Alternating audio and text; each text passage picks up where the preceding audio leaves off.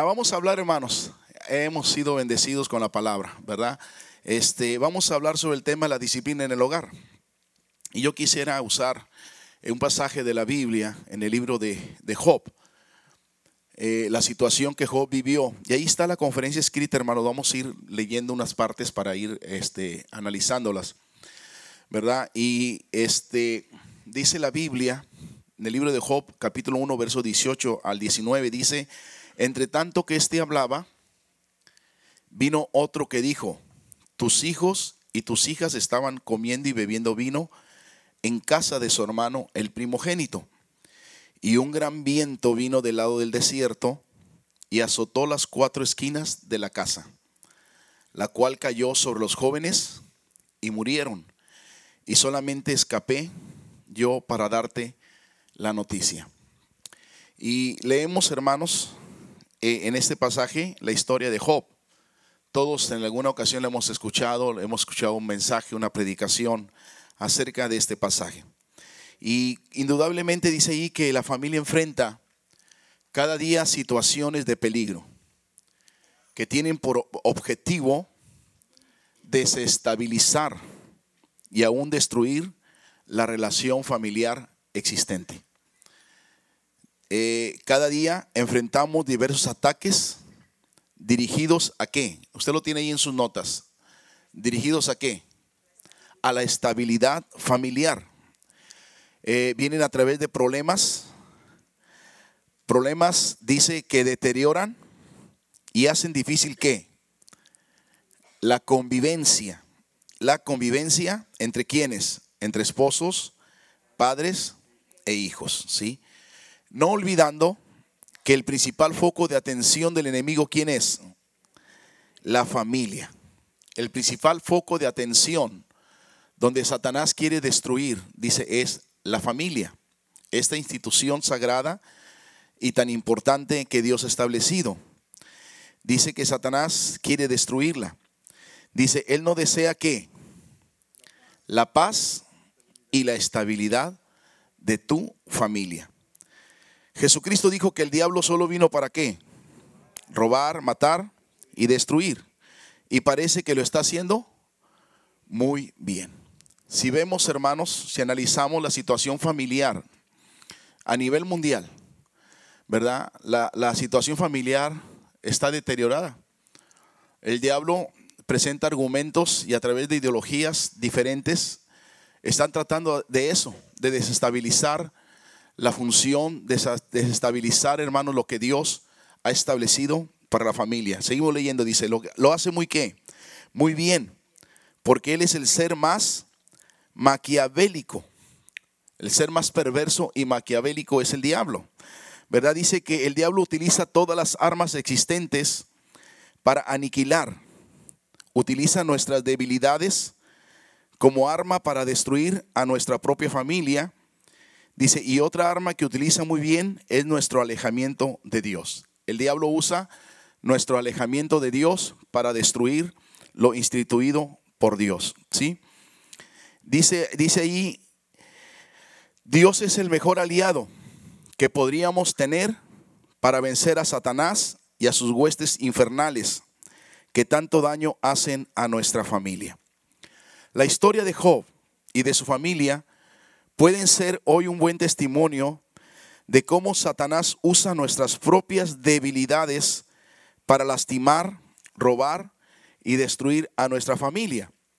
El argumento principal que usa Satanás, dice el argumento principal es que Dios, perdón, es que Dios permitió a Satanás tocar todo lo que tenía Job con el fin de probar la integridad de su siervo el argumento principal de este pasaje dice que Dios permitió, le permitió a Satanás tocar a Job en su familia, en sus efectos, en sus aspectos materiales, en todo ello, porque Dios, hermanos, conocía el corazón de Job.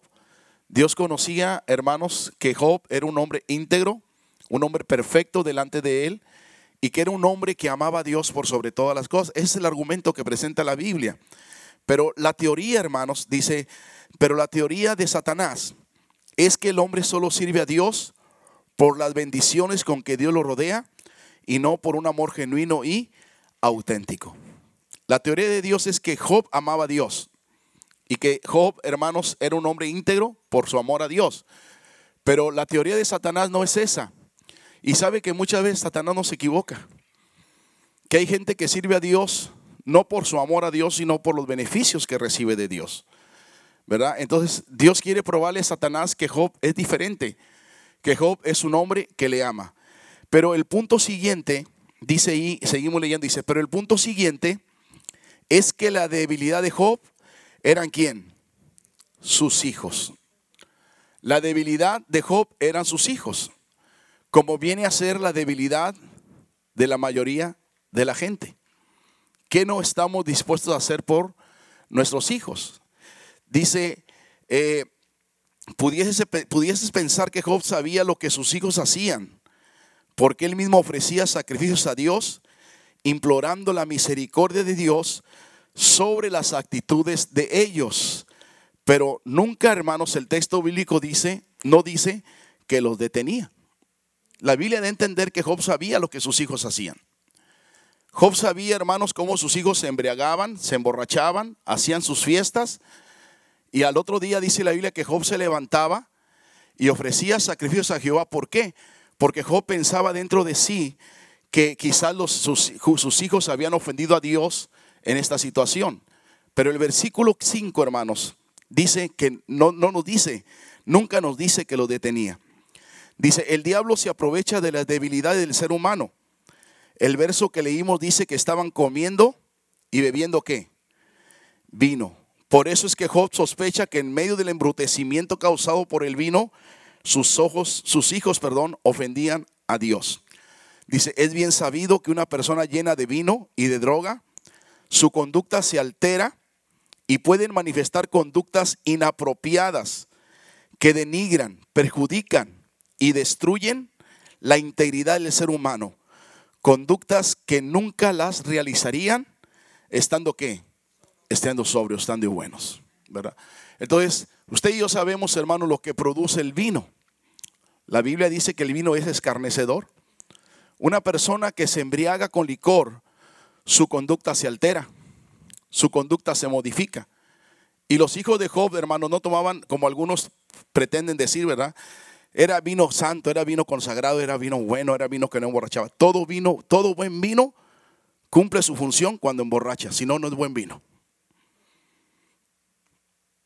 Entonces, lo que tomaban hermanos Job, los hijos de Job, era vino.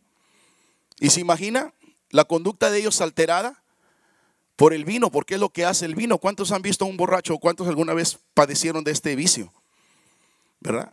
Hemos visto, hermanos, cómo las conductas se alteran cómo, las, cómo la persona se transforma. Si estando sobrio es una persona muy callada, oiga, estando borracho, habla hasta por los codos, decía mi abuela. ¿Verdad? Entonces la conducta se altera. Entonces Job lo sabía. Job no era un tonto. Job sabía que sus hijos en medio de la borrachera, en medio de, de aquel vicio que estaban viviendo en ese momento, quizás pudieran haber ofendido a Dios. Y es lo que lo más, hermanos, Job este, le dolía, ¿verdad? Saber que si quizás sus hijos en algún momento ofendían a Dios, con una conducta alterada. Por eso es que Job al otro día dice, sacrificaba, ofrecía holocausto y sacrificaba, sacrificaba por sus hijos para poder, hermanos, él estar tranquilo. Entonces, pero no dice que lo detenía y es lo que a mí me llama la atención. Me llama la atención, como cuando David, la Biblia dice que tres de sus hijos murieron de una forma tremenda. Murieron asesinados, murieron hermanos de una forma tremenda. Siendo el rey que gobernaba un gran país, no podía gobernar a su familia. Entonces, Qué terrible es porque la debilidad, y el diablo lo sabe, la debilidad de todos los hombres son nuestros hijos. ¿Eh? Las madres se transforman. Hay hermanas que son muy calladitas en la iglesia y el pastor las regaña, las exhorta, les llama la atención, pero cuando le regañan a sus hijos sale la leona enjaulada. A mí me puede decir lo que quiera, pero a mis hijos no.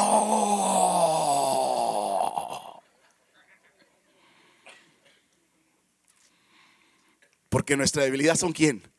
Nuestros hijos. Dice, decía mi suegro, alguna lo he dicho, decía mi suegro, ¿por qué Dios no le pidió a Sara a Isaac? ¿Por qué se lo pidió a Abraham? ¿Por qué? Porque Sara le había dicho, no, mejor llévate el viejito. Te sacrificó el viejito, ese ya, ya vivió, ya, ya, ya hasta se le olvida cuando va a hacer una cosa, se olvida lo que va a hacer. No, no es cierto. Decía Leo Barro hace rato, ya peleamos ella y yo. Mi suegro dice, ellos son todos solitos. Y mi suegro está sentado en su sillón y pasa a mi suegra y dice, ve un papel tirado. Arturo, ¿quién tiró este papel? Y dice mi suegra, dice mi suegro, pues si no fuiste tú, fui yo, porque somos los dos que estamos aquí. Ok. Entonces, la debilidad son nuestros hijos. Vamos otra vez a la nota, por favor. ¿sí? La debilidad son nuestros hijos. ¿sí? Entonces, qué tremendo es, hermanos, esto. ¿sí? Estamos ahí, dice, em, y un gran viento, ah, perdón, versículo 18 dice, entre tanto, este que, entre tanto que este hablaba, vino otro que dijo, tus hijos y tus hijas estaban que comiendo y bebiendo vino en casa de su hermano el primogénito.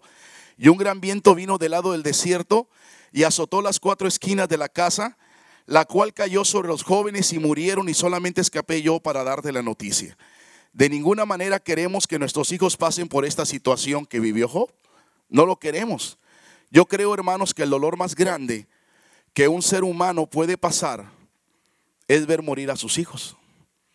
Porque la lógica de la vida es que los hijos entierren a los padres y no que los padres entierren a los hijos. Es como si te arrancara un pedazo de tu corazón. Es como si te arrancara un pedazo de tu corazón. Por eso el sufrimiento de Job, hermanos, vino cuando escuché la noticia, tus hijos murieron y solamente escapé yo. Qué terrible. Pasemos al 1.1. Dice, un gran viento, un gran viento, dice, vino un gran viento que azotó las cuatro esquinas de la casa las tempestades que enfrentamos como familia pueden ser diversas. Esas tempestades pudieran ser aquellas de las cuales la Biblia habla y las presenta como obras de la carne. Estamos hablando sobre la familia y dijimos, hermanos, que el foco de atención de Satanás es la familia. El diablo quiere desestabilizar, quiere destruir, ¿verdad? Y cuando habla de tempestades, dice que esas tempestades pueden ser las obras de la carne. Gálatas capítulo 5, versículo 19, dice que las obras de la carne, ¿cuáles son? Adulterio, fornicación, inmundicia, lascivia, idolatría, hechicería, enemistades, pleitos, iras, contiendas, disensiones, herejías, envidias, homicidios y borracheras. De estas trece cosas que yo eh, leí en la Biblia, Todas ellas afectan al hogar, afectan al matrimonio, afectan a la familia. Todas. Búsquele y verá que todas ellas. Por eso yo comparo, hermanos, lo que son las obras de la carne con ese, esas tempestades que vienen a la vida familiar, ya sea en la relación esposo con esposa, este padre con hijos, hijos con padres, ¿verdad? Etcétera, etcétera. Todas estas que lee, lee usted en la Biblia en Gálatas 5:19 son como tempestades que vienen para azotar y destruir la familia. El adulterio, la fornicación, la inmundicia, los pleitos, las iras, las contiendas, etcétera, etcétera. ¿verdad? Entonces, porque vienen para esto. Dice, ¿cuántas familias han sido llevadas al fracaso por dichas tempestades? Porque es en el desierto sin Dios. Escuche bien, es en el desierto sin Dios de donde vienen, las, de vienen tales situaciones que dañarán nuestra relación familiar. Una familia lejos de Dios está más propensa a estas tempestades. Dice la Biblia, y vino, dice la Biblia que aquel hombre dijo, y, una, y un gran viento vino del desierto. Un gran viento vino del desierto. Es ahí precisamente del desierto sin Dios. Cuando tú tienes a tu familia alejada de Dios, cuando tú mismo estás alejado de Dios, estás propenso a que vengan estas situaciones como el adulterio, como la inmundicia, como la fornicación, como la lascivia, como la idolatría. Estas cosas pueden venir a lastimar tu vida. Y si tú no estás firme, si tú no estás fiel a Dios, si tú no tienes a Dios en tu corazón, es muy fácil que el diablo pueda destruirte y pueda destruir tu familia. Dice, azotó las cuatro esquinas de la casa, las que daban sostenimiento. Usted sabe que las esquinas de la casa es el apoyo, son las que daban sostenimiento, son los que dan estabilidad y apoyo a la casa. Satanás sabe cómo enviar situaciones que pongan en peligro la estabilidad de tu familia. Y quiero, hermanos, tomar este pasaje, hacer una analogía, una comparación acerca de las cuatro esquinas de la casa. Y quiero comparar las cuatro esquinas con cuatro cosas importantes que no debemos de olvidar y que son la base de la disciplina en el hogar. Que son cuatro cosas importantes para la estabilidad de nuestra familia. Muchos hermanos, quizás de los que están aquí, han venido hermanos de hogares destruidos, de hogares disfuncionales, o quizás han tenido en carne propia la experiencia de ver una familia o un hogar destruido. Bueno, es importante que nosotros entendamos que hay un enemigo en tu vida que quiere destruirte, que quiere destruir tu relación familiar, que quiere destruirte totalmente, echarte abajo. Y envía este tipo de tempestades y este tipo de vientos para destruirte. Yo quiero hacer esta analogía. ¿Cuáles son estas cuatro esquinas de la disciplina en la cual nos tenemos que afirmar para darle estabilidad a nuestra vida familiar? En primer lugar, tenemos que decir que es la disciplina. Dice que la aquí no está, pero yo se lo voy a decir, la disciplina es la capacidad de actuar de forma ordenada y perseverante para conseguir un propósito. Así vamos a definir lo que es la disciplina, como la capacidad de actuar de forma ordenada y perseverante para conseguir un propósito. ¿Cuál es el propósito que queremos conseguir en nuestra familia? ¿Cuál es el propósito que queremos para nuestra familia? Que tenga estabilidad, que tenga funcionalidad, que funcione de acuerdo al propósito que Dios ha diseñado para la familia. Mira, el propósito de Dios, hermanos, está en la Biblia, está en la palabra. El diablo en estos días a través de ideologías de género ha querido destruir la estabilidad familiar. A través de sus ideologías, hermanos, que el mundo trae en mente, aleluya, ha querido, hermanos, destruir esa función para la cual la familia ha sido diseñada.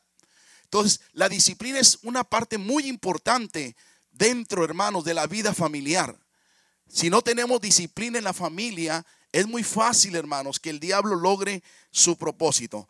Y la primera esquina la vamos a llamar, estamos ahí en el 2.1, la primera esquina la vamos a llamar la esquina de la responsabilidad.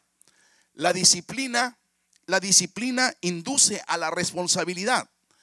Aleluya. Primera esquina de la disciplina, la responsabilidad. ¿sí? ¿De qué se trata esto? Bueno, que nosotros, hermanos, dice ahí que la necesidad de padres más responsables. No basta con proveer, hay que atender. No basta con ser un proveedor de la familia.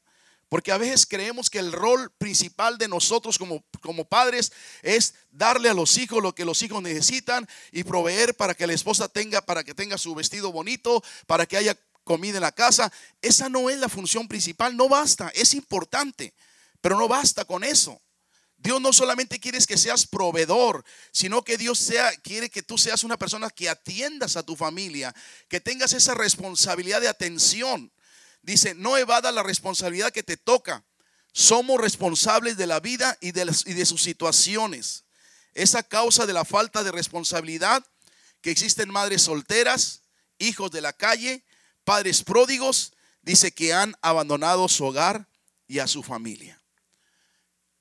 La disciplina, hermanos, habla de responsabilidad. Y estamos hablando, hermanos, no solamente de responsabilidad paterna, estamos hablando de responsabilidad familiar. Quiere decir que todos dentro de la familia tenemos responsabilidades. El esposo con la esposa, la esposa con el esposo, los padres con los hijos, los hijos con los padres. Todos tenemos responsabilidad y no podemos evadir esta responsabilidad. 2.12 dice la necesidad de no quitarle responsabilidad a los hijos. Cada hijo debe ser responsable de sus tareas en el hogar, en la escuela. Dice, establezca responsabilidades de acuerdo a su edad. A su edad. ¿Sí? Todos tenemos responsabilidades.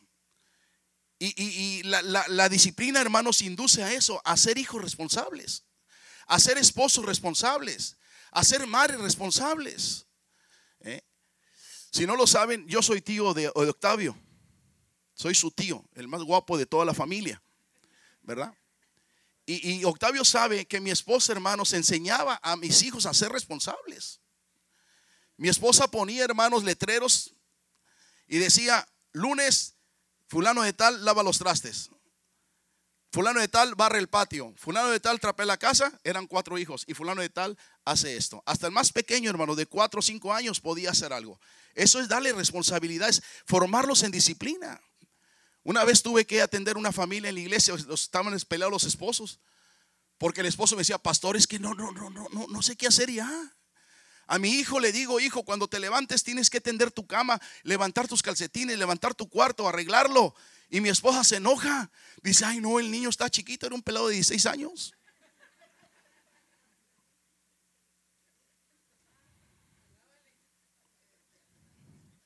Ya vi que uno le hizo así, ay padre, no, no, no, no, Este, sea responsable, la responsabilidad es importante. Hay tareas, hermanos.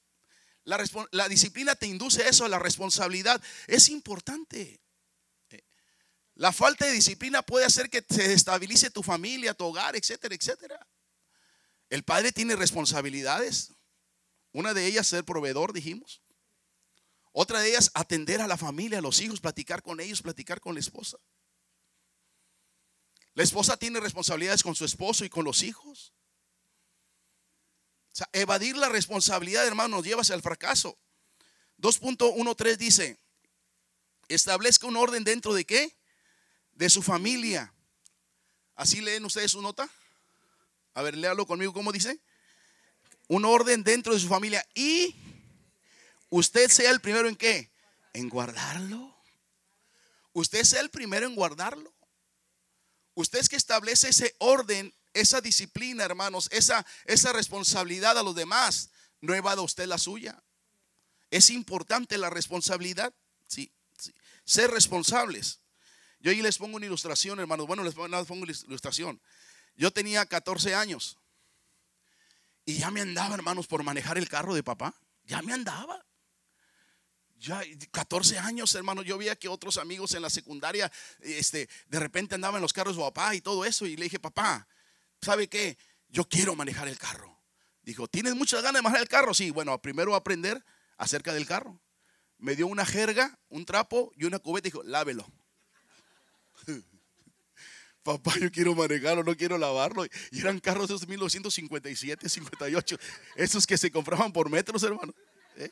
Ojalá hubiera sido un Volkswagen, una pulguita, pero no un carro grande. Primero tiene que ser responsable. Mire, y abrió el cofre y dijo, este es el radiador, aquí se le echa agua. Hermanas, los carros llevan agua también. ¿Eh? Habló una mujer a, la refaccionaria, oiga, este, necesito la tapa 710. La tapa 710 dice, 710? ¿Qué carro es? Pues es un Ford. ¿Y qué caño? Tanto pero me, falta la tapa 710. Y allá va aquel, ahí en la computadora Neurosom, 710, no, pues no hay ninguna, ¿cuál es? ¿Cómo es? Dice, le voy a tomar una foto. Decía oil, al revés, 710. Porque los carros trabajan con agua y con gasolina y también con aceite, ¿verdad? Le dije a mi hija, llegó con el carro humeando, le dije, ¿qué pasó, mi hija? Es que viene echando humo. A ver, ¿qué pasó? ¿No le echaste agua? Lleva agua, pa. Responsabilidad primero. ¿Quieres actuar en disciplina? Necesitas responsabilidad. Papá me enseñó eso. Me enseñó a calibrar las llantas, me enseñó dónde se le echaba agua, dónde se le echaba, y qué bueno que nunca me dijo dónde echaba gasolina, porque él es el que le echaba, ¿verdad? Pero, este, responsabilidad. Hermanos, la primera esquina es la esquina de la responsabilidad. No evadas la responsabilidad no evadas. Decía una frase que nos decían allá, por aquellos años, papá me quiero casar, hijo el casado, así se la saben. El casado, casa quiere. ¿Dónde la vas a meter? Ahí en un cuarto donde yo duermo, ahí en la casa de papá, ¿no? No. Hay que ser como los judíos.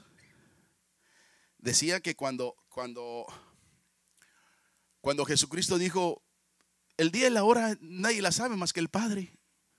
Jesús estaba dando una enseñanza acerca del, se tomaba como reverencia el matrimonio. Cuando un joven judío se quería casar, el papá le decía, bueno, ¿ya te quieres casar? Ok, mira, vente y le daba un pedazo de tierra y decía, aquí está la tierra, aquí construye tu casa para que tengas donde meter a tu mujer. Y aquel, pues como tenía ganas de casarse, iba y construía su cuarto. Y el que venía a verificar si estaba bien hecho era el padre. Papá, ya hice el cuarto para mi esposa. Ah, bueno, a ver, déjame ver. No, no, te falta ponerle esto aquí, te falta poner esto acá.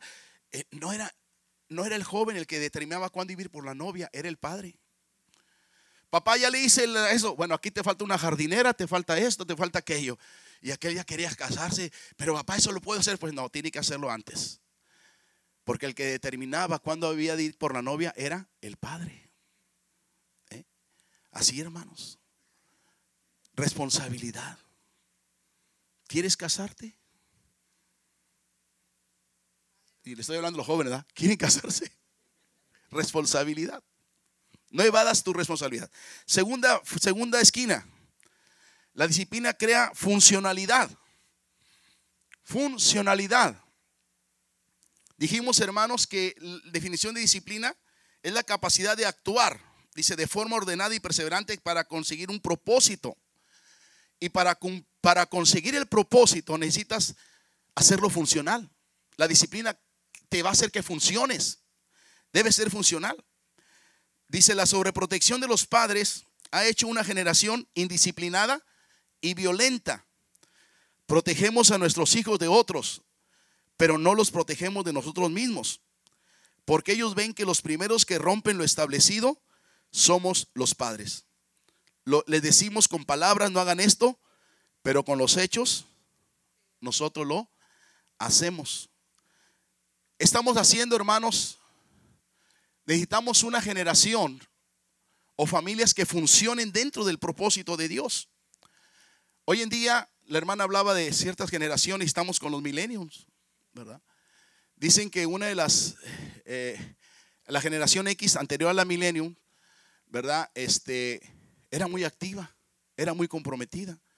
¿Cuántos, cuántos nacieron entre 1970 y, el 1990? Dice, esta generación fue una generación muy comprometida. Una generación que salía a buscar trabajo, que salía a hacer esto, que sabía, salía, hermanos, comprometida. La Millennium dice, ahora ya no salen de la casa, todo lo quieren hacer en la casa.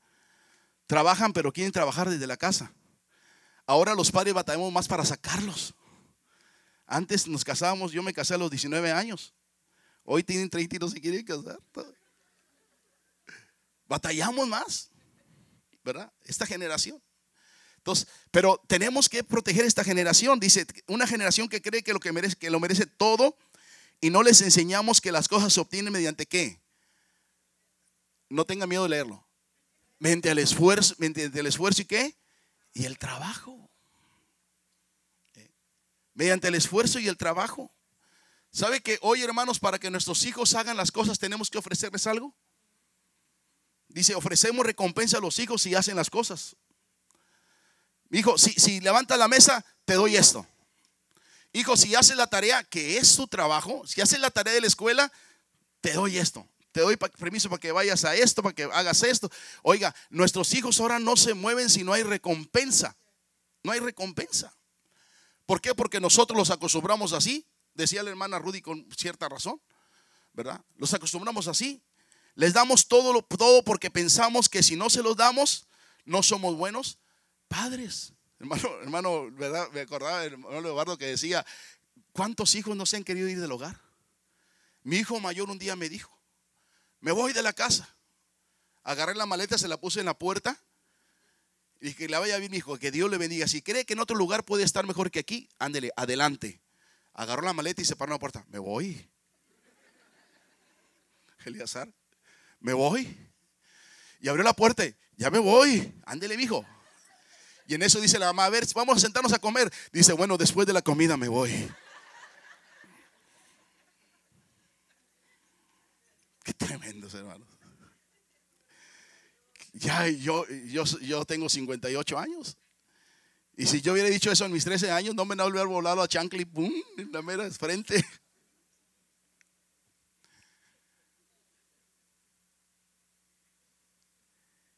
Les damos todo porque pensamos que si no se lo damos, no somos buenos padres. Los juguetes más caros, que solo utilizan un breve tiempo y luego lo desechan. ¿Cuánto dinero, hermanos, invertimos en juguetes para nuestros hijos? Me van a odiar los niños y los jóvenes, pero hoy con la tecnología, hermanos, oiga, tenemos las tarjetas de crédito hasta el... Ah, pero queremos que el hijo tenga lo mejor en tecnología. Porque sabe que nuestra descendencia no saben jugar con la imaginación. Los mejores juguetes son con la imaginación. En una escuela había dos muchachitos, uno rico y uno pobre. Y el rico siempre, hermanos, andaba este, apantallando al pobre. Oye, ¿y tienes este número de juego? No, pues que no. No lo tienes. Oye, ¿tienes este juguete que salió porque salía de televisión y rápido el papá bien se lo compraba? No, no lo tengo. Oye, pues entonces ¿con qué te diviertes? Si no tienes esto, no tienes esto, no tienes esto. Ah, no, yo me divierto con el tototo. Con el tototo. El tototo. Y el chamaco va a la computadora y... Ay, tototo, no lo tengo. No lo tengo. Y va y le dice el papá, le hablo porque papá, cómprame un tototo porque no puede ser que el pobre tenga tototo y yo no. ¿Eh?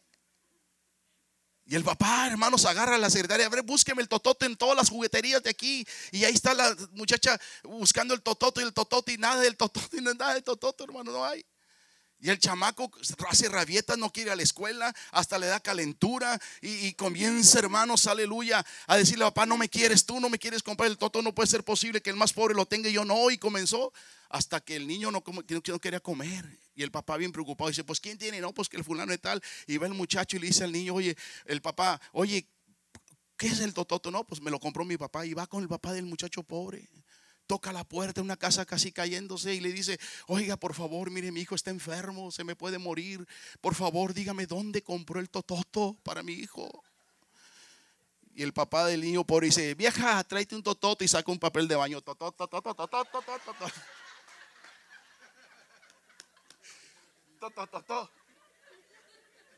Porque nuestra descendencia no sabe jugar con la imaginación, hermano. ¿Con qué se divertió usted, hermana? Ah, no, quiero la Barbie chacha y que la Barbie fulana. Oiga, hermano, con una muñeca de trapo usted hacía fantasías o no?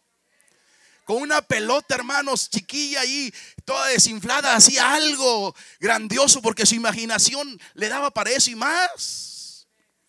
¿Cuántos vidrios no rompimos, hermanos? De los vecinos. ¿Eh? ¿Qué pasa, hermanos? La falta de disciplina crea disfuncionalidad en la familia. 2.2.5. Pues no cumplen con el propósito de Dios establecido para la familia, dice. El propósito de Dios es qué? El propósito 2.2.6. El propósito de Dios es que la familia funcione. Que la familia funcione de acuerdo a su plan establecido. Dijimos que es la capacidad de actuar de forma ordenada y perseverante para conseguir un propósito. El propósito es que la familia funcione, hermano. Por eso yo bendigo a Dios por la palabra, por la Biblia, porque la Biblia me enseña cuáles son las formas y los pasos como la familia funciona dentro del propósito de Dios. Cuando tú te sales del propósito de Dios y comienzas a indagar y a buscar en otros lugares, un mejor plan para tu familia, estás cerrando, estás equivocado. El plan de Dios para que la familia funcione conforme al propósito de Dios está en la misma palabra. ¿Qué dice la Biblia? Los esposos, ¿qué dice? Deben de amar y cuidar a proteger a sus esposas. Las esposas deben de amar, obedecer a su esposo y edificar su casa con sabiduría. Los padres deben de amar a los hijos y conducirlos al camino de Dios, no provocarlos a ira, dice a sus hijos. Los hijos deben de honrar a los padres. Oiga, y Pablo comienza a hablarle a todos, porque la Biblia es, una, es, una, es un libro de relaciones. Y yo bendigo a Dios. Lo único que yo le, puedo, hermanos, aleluya, elogiar a Pablo es que Pablo le habló a los padres, le habló a los hijos, le habló a las esposas, le habló a los ancianos. A las ancianas le dijo, hey, no anden de chismosas, vayan y, ayuden a las mujeres jóvenes para que sean buenas mujeres. Así le dice. Bueno, una palabra más, una palabra menos, pero así lo dice. Por lo único que yo estoy enojado con Pablo porque no le habló fue a las suegras. Pero aquí estoy yo para decirle, suegras, pórtese bien con sus yernos. Pórtese bien con sus nueras. Acuérdese que la suya tampoco la quería. Ay, no es cierto. No, no. Ok.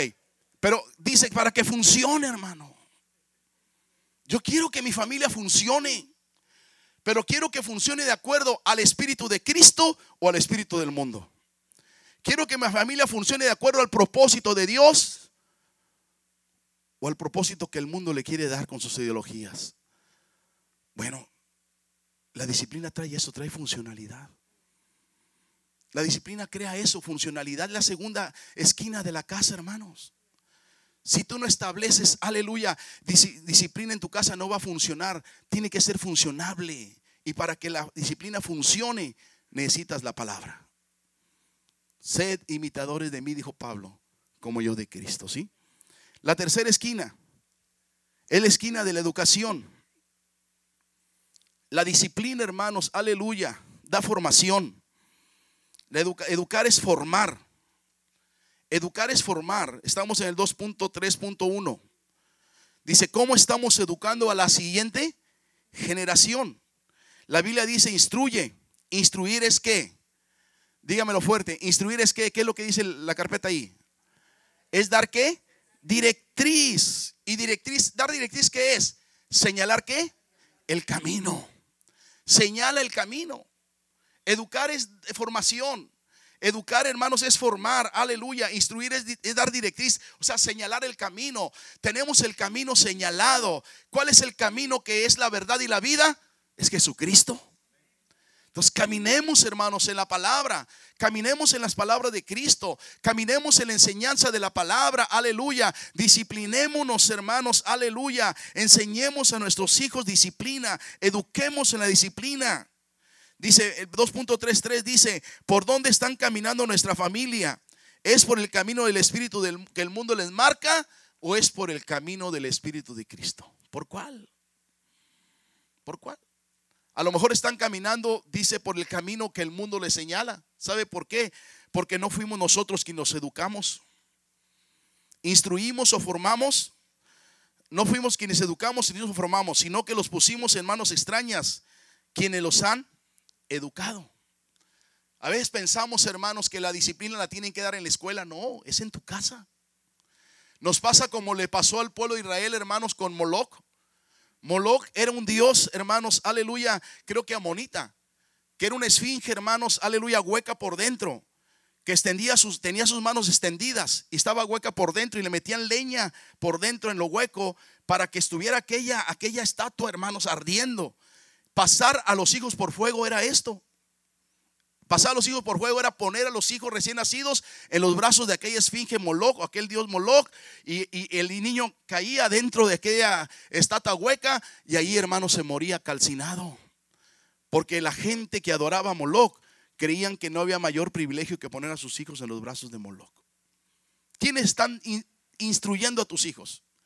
¿Quiénes están, hermanos, dirigiendo a tu familia? ¿Quiénes le están señalando el camino que deben seguir a tu familia? ¿Eres tú en el Espíritu de Cristo o es el mundo? Tú no sabes, hermano, si el maestro que da clases a tu hijo, con el que tu hijo pasa ocho horas, es homosexual. ¿Tiene algún problema de sexualidad? Tú no lo sabes.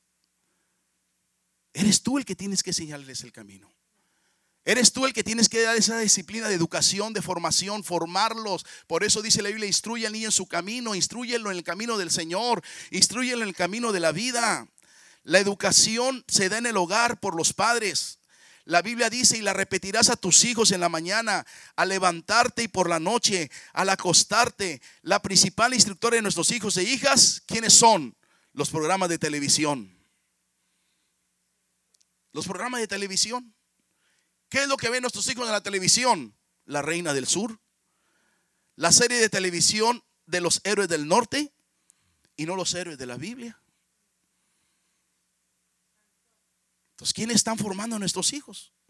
El apóstol Pablo dice, si no santificad a Dios el Señor en vuestros corazones. Y estad siempre preparados para presentar defensa con mansedumbre y reverencia ante el todo el que os demande razón de la esperanza que hay en vosotros. Nuestros hijos nos van a preguntar a nosotros. Nuestros hijos, hermanos, necesitan que nosotros les enseñemos, que nuestros hijos sepan lo que creen, que nuestros hijos sepan lo que creen, que sepan que Jesucristo salva, sana, bautiza con el Espíritu Santo y que viene pronto por su iglesia. Aleluya. Enséñeles el camino, enséñeles la palabra de Dios. Dicen que había un, un anciano que todos los días, hermanos, sin faltar un día, ahí en la mesa de su casa, abría su Biblia. Abría su Biblia y la leía. Un nietecito de seis años, siete años, siempre andaba allí alrededor de la mesa jugando con su pelota. Todos los días. Le gustaba mucho jugar con su pelota, rebotarla ahí donde estaba su abuelo leyendo. Y esto marcó al niño. Y el niño, hermanos, un día dice que su abuelo se sentó y él se sentó enfrente de su abuelo y abrió la Biblia de su mamá. Y comenzó a leerla despacito. Comenzó a leerla, a leer la Biblia. Y el abuelito bien orgulloso, aleluya, mi hijo ya está leyendo la Biblia. Al otro día se sienta el abuelo y se siente el nieto. Al tercer día se vuelve a sentar el abuelo, abre la Biblia y se sienta el nieto enfrente de él a leer la Biblia. El cuarto día se sienta el abuelo y ya el nieto sigue jugando con su pelota. El abuelo le dice, mi hijo, ¿no vas a leer la Biblia conmigo? Dijo, no, abuelo, ni le entiendo. Entre más la leo, ni le entiendo. Y el abuelo muy sabio le dice, mi hijo, hágame un favor, hágame un favor. Y le señala donde está un canasto de mimbre. Ese canasto el abuelo lo usaba para depositar carbón. Dice, hijo, por favor, vierte el carbón que está allí y váyase al arroyo que está a 20 metros allá y tráigame agua en el canasto. El niño bien obediente, yo creo era aquí de, de, Edimburgo, porque era muy obediente. Agarró el canasto y corrió hasta el arroyo. Metió, hermanos, eh, el canasto en el arroyo, lo llenó de agua y comenzó a caminar hacia la casa, así muy despacito que no se le tirara. Pero cuando llegó a la casa, ¿qué pasó? Entonces era de mimbre el canasto, todo se escurrió. Le dice, abuelo, mira, se escurrió todo el agua. Le dice el abuelo, vaya y tráigame otra vez agua. Y le digo, yo creo era de Tampico, de Victoria. El niño fue y agarró agua otra vez, lo llenó y ahora comenzó a caminar muy rápido, más rápido, más rápido, rápido, para que llegara con agua. Y llegó sin agua. Y le dice el abuelo, ves otra vez y abuelo, presta mejor aquella cubeta. En esa no se va a tirar, no, vaya con el canasto. Y el niño ahí va y agarra. Como ya sabe que se le va a tirar, comienza hasta menear la canasta. Y llega sin agua. Tres veces. Y el abuelo, yo que ese abuelo si era de Edimburgo, vaya otra vez, vaya otra vez. Y el niño, abuelo, se va a tirar, vaya otra vez, hijo, por favor. Ya el niño va, ya va, ya casi ni la llena, nada más se juega con la canasta, canasta ahí en el agua, y luego viene y ya está, la, está meneando toda, ya sabe que se le va a tirar. Y dice, abuelo, te dije, mira, está vacía. Le dice el abuelo, mi hijo, ¿Cómo estaba la canasta cuando la llevó la primera vez al agua? Ah, abuelo, estaba toda negra por dentro. ¿Y ahora cómo está? Ah, está limpia. Así es cuando usted lee la Biblia. A lo mejor no se le queda nada, pero algo, la palabra es poderosa para hacer algo en su vida, en su alma. Que haga algo en usted. Hermanos, enseñémosle la palabra. Enseñémosle la Biblia a nuestros hijos. Dice la Biblia, repetirás a tus hijos y a los hijos de tus hijos. En la mañana levantarse, al acostarse, dice en la tarde, enseñen la palabra. Algo se le va a quedar a su hijo. Mire, hay testimonio de mucha gente que ha ido a las escuelas bíblicas de verano cuando niños lo llevaron sus abuelos o alguien los llevó y crecen y se van al mundo y andan por allá. Y luego de repente, hermanos, aleluya, ya siendo mayores, se acuerdan de los textos que, que estudiaron, se acuerdan del temor de Dios que les inculcaron y regresan a la palabra. Educación. La disciplina trae formación. Tercera esquina la de, la, de la casa, educación. Y la cuarta esquina dice, aleluya, discipular en la fe. La cuarta esquina de la casa es la fe. Y quiero repetir otra vez el texto que leyó nuestra hermana Ruth. Y toda aquella generación también fue reunida a sus padres. Y se levantó después de ellos otra generación que no conocía a Jehová ni la obra que él había hecho por Israel. Josué se preocupó mucho por su generación. Les dio testimonio de lo que había sucedido en Egipto. Le dio testimonio de lo que habían pasado en el desierto. Y a su generación, hermanos, aleluya, les inculcó el temor a Dios. Pero la generación de Josué no se preocupó por la generación que venía detrás de ellos. Por eso dice la Biblia que se levantó una generación que no conocía a Jehová, que no conocía las obras de poder de Dios, porque se olvidaron. Usted y yo, hermanos, aleluya, tenemos que enseñar a nuestra generación hay que pararnos delante de nuestra casa y decirle a nuestros hijos, mira hijo, ves esta casa, esta casa yo no la tengo porque sea un profesionista o porque sea, aleluya, una persona que tenga mucho dinero. Esta casa es porque la misericordia de Dios nos bendijo y nos la dio Dios. Usted tiene que decirle a sus hijos, mira hijo, tú no ibas a nacer porque tu, tu, mamá era estéril, pero un día oramos a Dios, un día le pedimos a Dios, alguien oró por tu mamá y mira, tú vives porque la misericordia de Dios ha sido grande.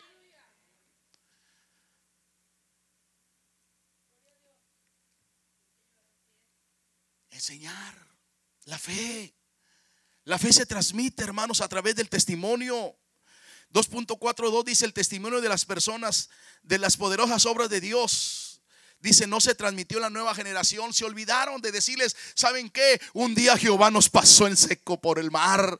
Un día el Señor nos trajo por el desierto, pero nunca las chanclas se desgastaron y la ropa se desgastó. Dios proveyó pan en la mañana. Dios proveyó carne en la mañana. Dios nos sustentó 40 años en el desierto. Dijo, dijo, dijo, hermanos, tenemos que decir, transmitir nuestra fe. Aleluya.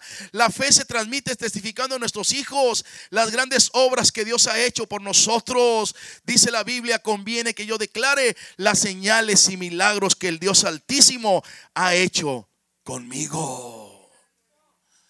Pero a veces queremos que nuestros hijos nos adulen, que digan, ay, yo tengo esto porque papá tiene, porque papá se esforzó. Sí, hermano, sí te esforzaste, pero ¿quién te dio las fuerzas? ¿Quién te dio la sabiduría? ¿Quién te abrió puertas? ¿Quién te dio la gracia? Fue Dios. Y nuestros hijos tienen que crecer en disciplina de la fe. Que sepan lo que han creído, que sepan en quién han creído, aleluya, que sepan amar, que sepan hermanos a respetar su fe. La fe es imprescindible para el creyente, porque sin fe, dice la Biblia, es imposible agradar a Dios. Vino una, un viento, un viento, dice, del desierto un viento del desierto que azotó las cuatro esquinas de la casa de Job, de la casa de los hijos de Job. Y esas esquinas, hermanos, se cayeron. Por lo tanto, la casa se cayó. Dice los punto 3, los hijos de Job murieron al derrumbarse la casa, la cual cayó sobre los jóvenes y murieron. ¿Qué esquina está debilitándose en tu familia? ¿La esquina de la responsabilidad? ¿La esquina de la funcionalidad? ¿La esquina de la educación? O la esquina de la fe. Fíjate lo que te pongo aquí, dice, a veces no es necesario que un fuerte viento para hacer caer las casas. A veces no es necesario un fuerte viento, sino permitir que ciertas cosas pequeñas se recarguen en los fundamentos, con el tiempo la debilitarán. La Biblia dice que son las zorras pequeñas las que dañan las viñas. Es una pequeña mosca muerta la que echa a perder el perfume de los perfumistas. Los grandes tornados que destrozan una ciudad empiezan con un pequeño remolino que crece, crece y crece hasta que causa mortandad. No dejemos que nuestra casa se debilite. No dejemos que nuestra casa se debilite, sino que todos podamos decir, yo y mi casa serviremos a Jehová. Yo y mi casa serviremos a Jehová. Es importante, hermanos, que cuidemos las cuatro esquinas de la disciplina. Que no permitamos que nada se apoye en ninguna de ellas para que no la debiliten y la hagan caer. Yo y mi casa serviremos a Jehová. Yo, Eleazar Jaramillo, quiero que mi casa funcione. Quiero que mi familia funcione. Me han preguntado a mí, hermanos, y a lo mejor también a los hermanos Osayas, hermano, ¿cómo le hizo usted para que sus cuatro hijos sirvan a Dios. Bueno, ya tres, porque una ya se graduó, ya se fue al cielo. Pero los otros, ¿cómo le hizo para que los tres sean pastores? Para que los tres sean buenos hijos. Para les dije, pues nada. Yo no hice nada. Yo solamente confié y creí en las promesas de Dios. Y yo sé que Dios fue el que hizo todo. Yo solamente me encargué de hacer lo que su plan divino para la familia decía que funcionaba y funciona. 40 años ya de matrimonio. 40 años. Tres hijos que sirven a Dios con todo su corazón y toda su pasión. ¿Y sabe qué? Y todavía seguimos orando por ellos.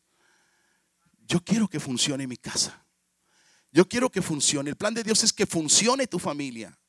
Dios diseñó ese plan para que funcionemos como familia. Porque al funcionar como familia, estamos diciendo que el que diseñó ese plan no se equivocó, que ese Dios es poderoso. ¿Sí? Es lo mejor que podemos hacer en nuestra vida.